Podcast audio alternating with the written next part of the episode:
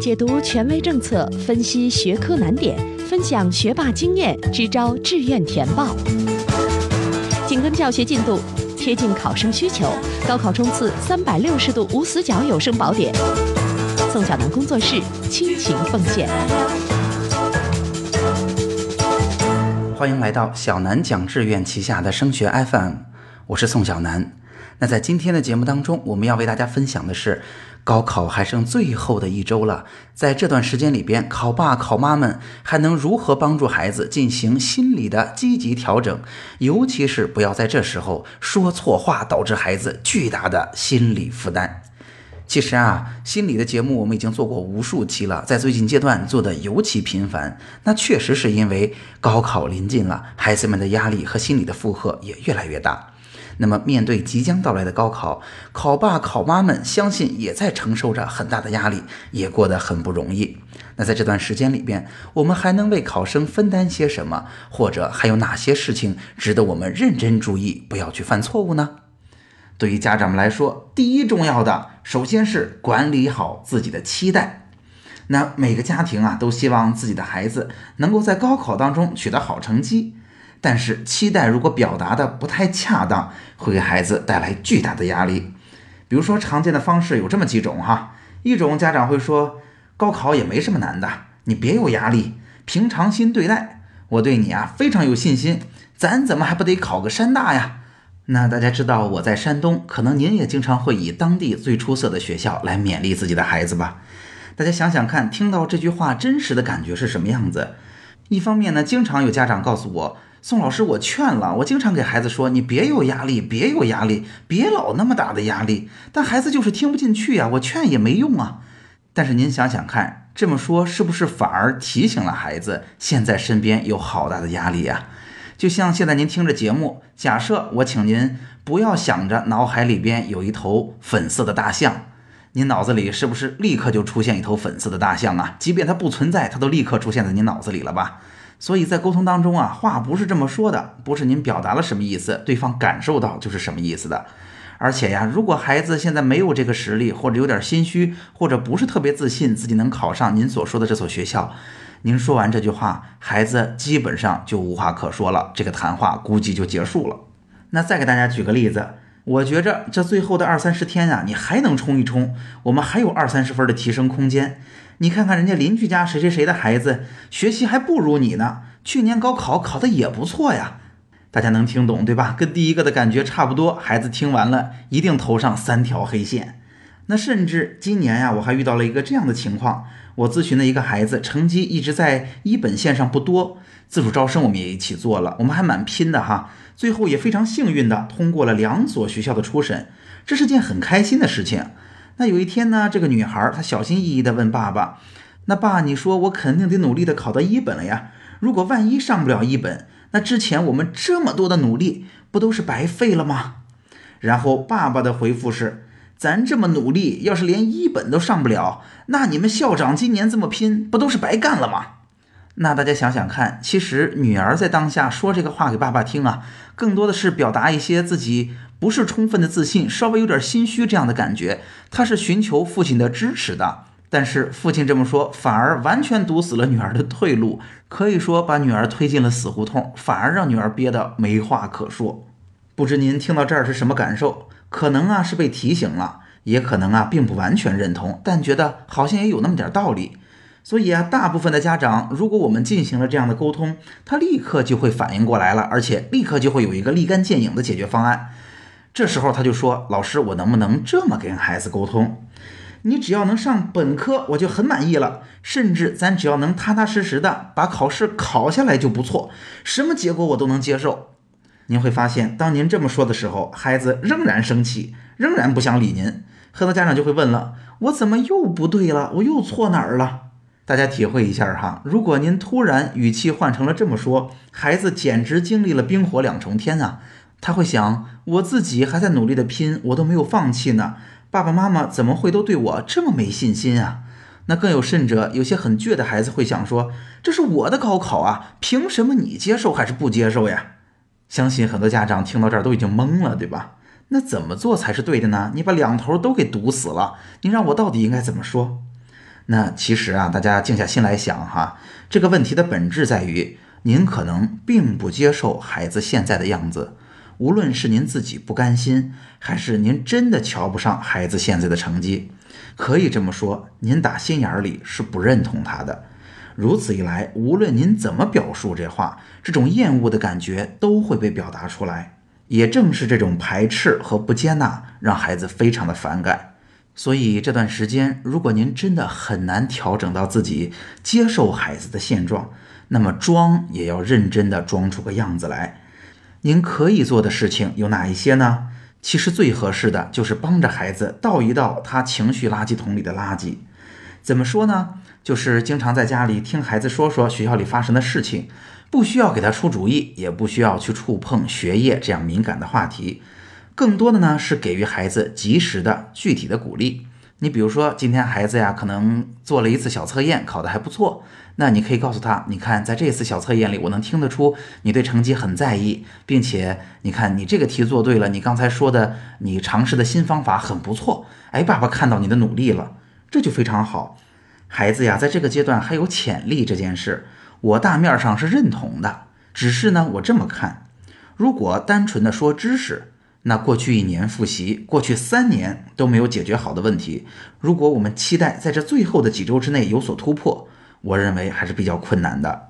但是在最后这段时间，我们一起给孩子一个非常自信、非常棒的状态。一起去克服一些考试焦虑的感觉，孩子的确有可能发挥出自己更好的水平。为了回应考生和家长们的要求，宋老师专门为山东省的考生和家长制作了一招学会报志愿的课程。在这门课程当中，您可以学到，在2017年政策变化如此之大的年份，如何可以仍然的准确预测分数线、选学校、报专业。同时呢，宋老师也把这么多年的志愿填报经验总结成了“小南志愿填报法”这样一个完善而科学的流程。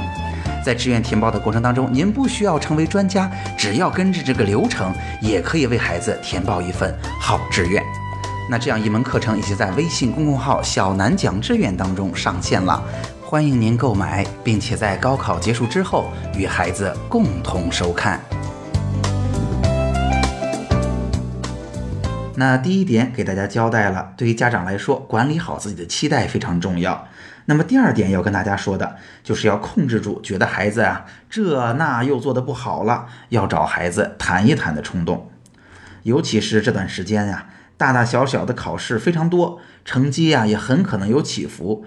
这时候无论家长还是孩子，都对成绩的波动非常敏感，这的确让人非常的煎熬。所以孩子压力大，家长的压力啊也小不到哪儿去。